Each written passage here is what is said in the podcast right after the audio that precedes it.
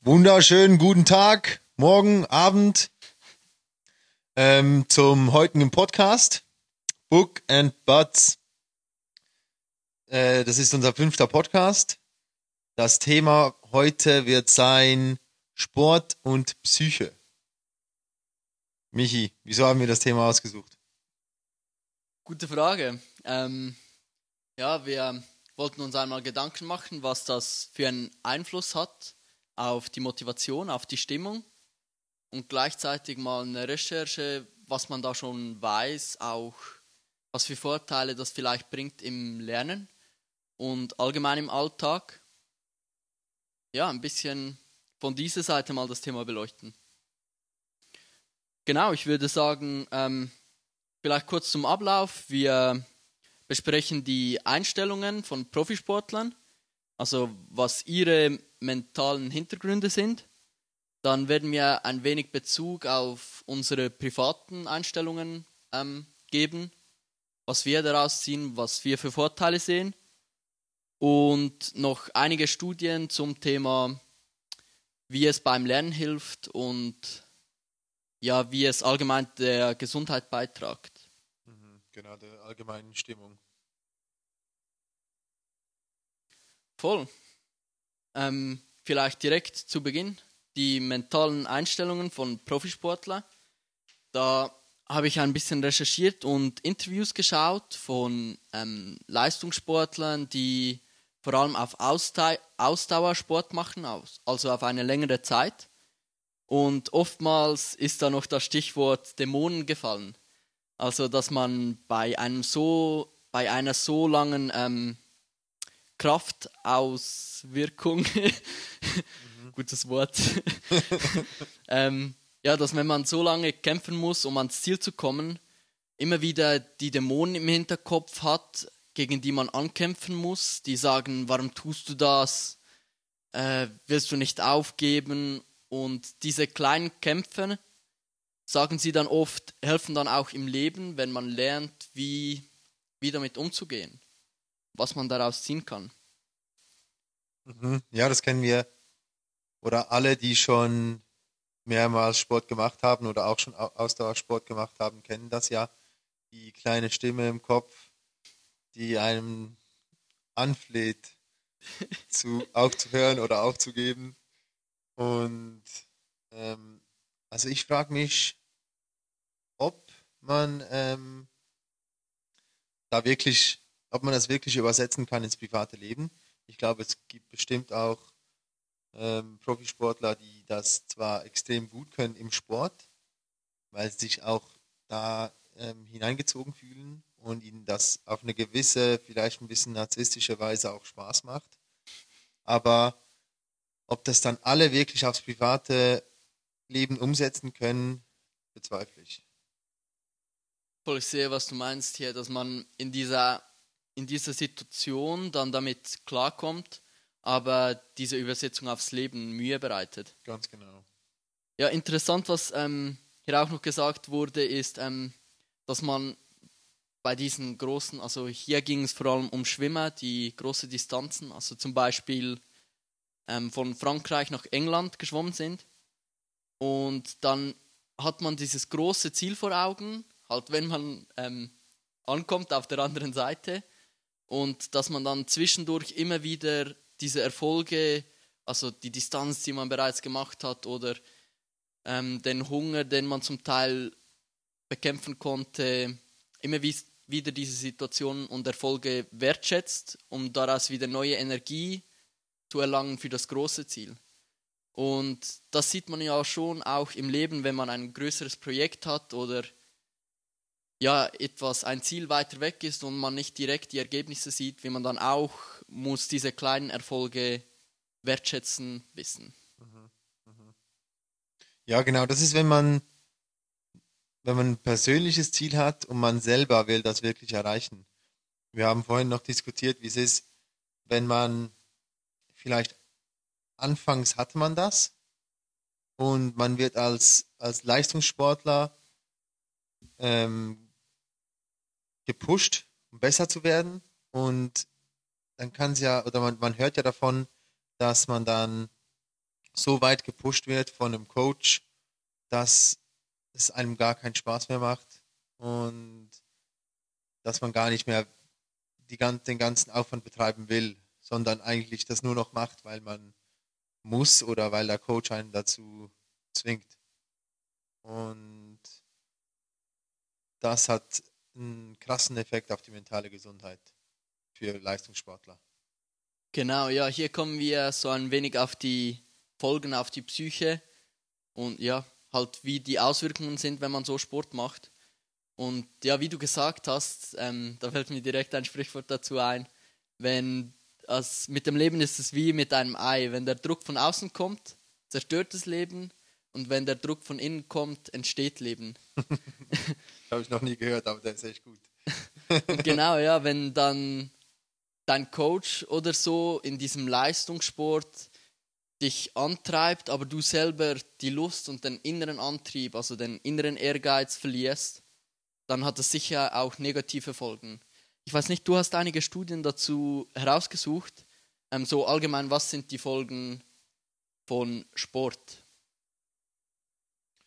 Also wenn man ähm, jetzt den nicht den Leistungssportler ansieht, sondern den, ähm, den normalen, normalen Menschen mit einem normalen Job, dann ähm, ze zeigt eigentlich, dass Sport hilft immer. Also Sport macht einem eigentlich immer glücklicher, wenn man jetzt eine Person nimmt, oder das haben Studien bewiesen, dass wenn man eine Person nimmt, die nie Sport macht und die Sport machen lässt, dann fühlt die sich eigentlich in jedem Fall besser wie vorher. Und wenn man das jetzt auf eine längere Zeit anschaut, dann differenziert man noch zwischen Sport, Fitness oder Ausdauersport und zwischen äh, Spielsport.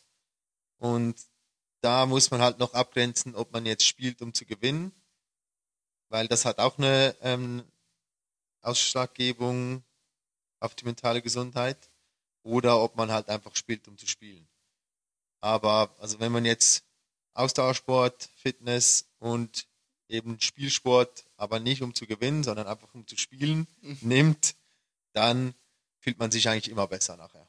Also Sport ist für, den, für die mentale Gesundheit essentiell. Voll, ich denke, ja, da können wir auch alle ein wenig aus Erfahrung sprechen. In Zeiten, wo man Sport macht und wo man diese Abwechslung hat im Alltag, hat man einfach einen Zeitslot, wo man mal seinen Geist leeren kann, wo man an etwas anderes denken kann, also nicht nur immer diese Arbeitsstress hat oder so, sondern einmal die Dämonen im Training hat. Also man muss dann vielleicht gegen diese ankämpfen, aber in diesem Zeitbereich kann man den Kopf lüften, weil man halt an etwas anderes voll denkt. Mhm, stimmt, es ist lustig, dass du das sagst. Wir haben von, oder vorhin, als wir das besprochen haben, haben wir von den Dämonen im Alltag unterschieden zu den Dämonen, die man dann halt beim Sport hat. Oder die kleine, die kleine Stimme, die man dann im Kopf hat. Und also ich merke das bei mir persönlich, wie ich der wie der Sport hilft oder also für mich ist einfach einfach erklärt, dass wenn man den ganzen Tag durch hat man vielleicht eine Stimme im Kopf, die sagt, uh, heute ist nicht so ein schöner Tag oder das scheißt mich an oder uh, das ist passiert oder was auch immer. Und dann geht man zum Sport und dann geht man da so tief rein, dass die, die, die anderen Dämonen kommen. Oder die Stimme kommt, die sagt, uh, du sollst jetzt besser aufhören, uh, das tut, das tut schon weh, uh, ich glaube, das schaffen wir nicht. Und du da immer weiter reingehst, dann ist der Schmerz irgendwann so groß, da kannst du gar nicht an die, an die Alltagsdämonen denken. Da hast du ein Rezept für, um die zu vergessen. Also das findest du in keiner Apotheke. ja, sehr schön gesagt. Hierzu hatten wir auch ähm, vor kurzer Zeit eine Diskussion. Und zwar, ja, ich habe ich hab da manchmal noch ein wenig Mühe, muss ich sagen. Ich, wir haben das noch schön beschrieben. du hast dann im Alltag plötzlich wieder große Projekte oder Dinge, die dir extrem Zeit rauben, so der wie ein Tsunami auf dich zukommt und dann wirfst du all diese Gewohnheiten, also eigentlich diese guten Gewohnheiten, so jetzt wie täglich Sport zu machen oder so diese Abwechslung in den Alltag zu kriegen, über Bord, um dann von dieses eine Projekt zu erfüllen. Und hier wäre oftmals ja für mich auch zum Beispiel jetzt wichtig, diese Gewohnheiten ähm, zu behalten und dadurch wieder Energie zu kriegen, genau ähm, einen freien Kopf in diesem Bereich, um dann bessere Projekten zu schaffen. Ja, ich glaube eben, ich kenne ich kenn das auch. Manchmal, oder man denkt, man hat nicht genug Zeit oder es ist zu anstrengend, wenn man jetzt einfach nur daran denkt, aber wenn man es wirklich machen würde, dann gibt es einem mehr Energie und es gibt einem mehr Luft, um wieder klar zu denken. Also wenn man die ganze Zeit im Hamsterrad ist und da, da sich drin verdreht, dann kann, das ist so wie so ein, ein Ausbruch und eine Neuorientierung. Genau. Ja, weiter, weiter zu ähm, einer Studie, die ich gefunden habe, und zwar in Bezug auf die Auswirkung auf das Gedächtnis. Das fand ich wirklich sehr interessant. Und zwar haben sie da, ähm, macht man aktuell sehr viele Studien dazu, wie der Sport hilft, um besser lernen zu können und sich auf Sachen zu konzentrieren. Und beim Sport wird dann eigentlich oft ähm, Noradrenalin und Dopamin ausgestoßen.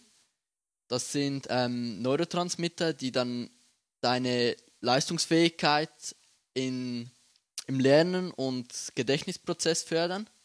Mhm. Und da bezieht man auch noch ähm, bezieht man auch noch ein weiteres, also es geht hier um ein Eiweiß, Myo, Myokine.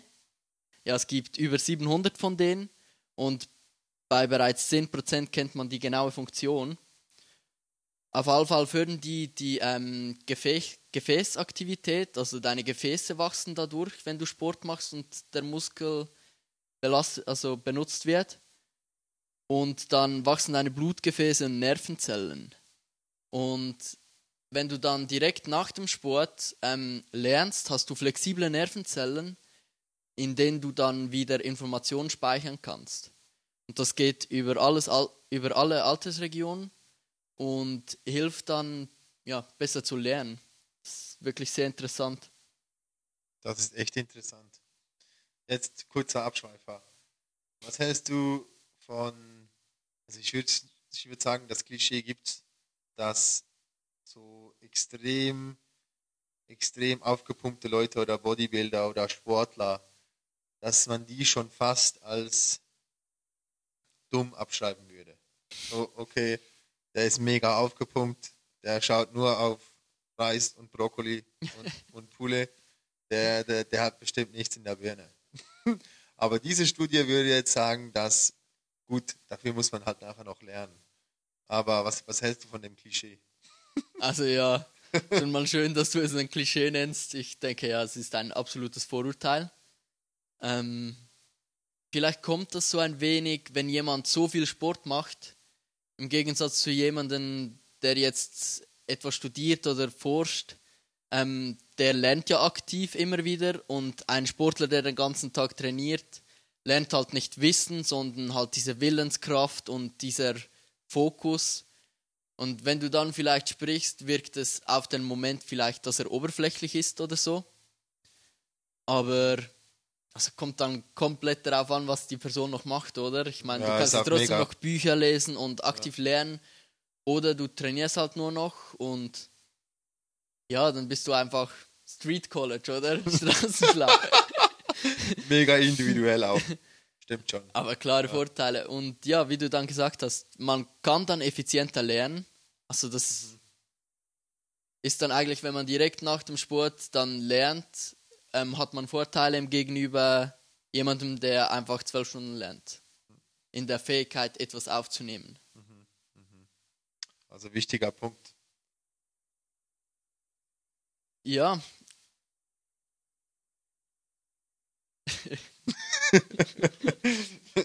nice, ich, das waren alle Punkte, die wir uns aufgeschrieben haben. Genau, das war's. Mhm. Eigentlich so ein wenig. Dann würde ich sagen, war das heute eine kurz und knackige Folge. Mhm. Wenn ihr noch etwas zu ergänzen habt, das wir jetzt in dieser kurzen Zeit nicht erwähnt habt, haben und ihr extrem wichtig findet, schreibt es gerne in die Kommentare. Genau. Ja, like das Video. Lasst ein Aktiv- Abo da. Aktiviert die Glocke. Und besten Und- Dank fürs Zuhören. Noch Genau. einen schönen Tag. Bis in zwei Wochen. See ya.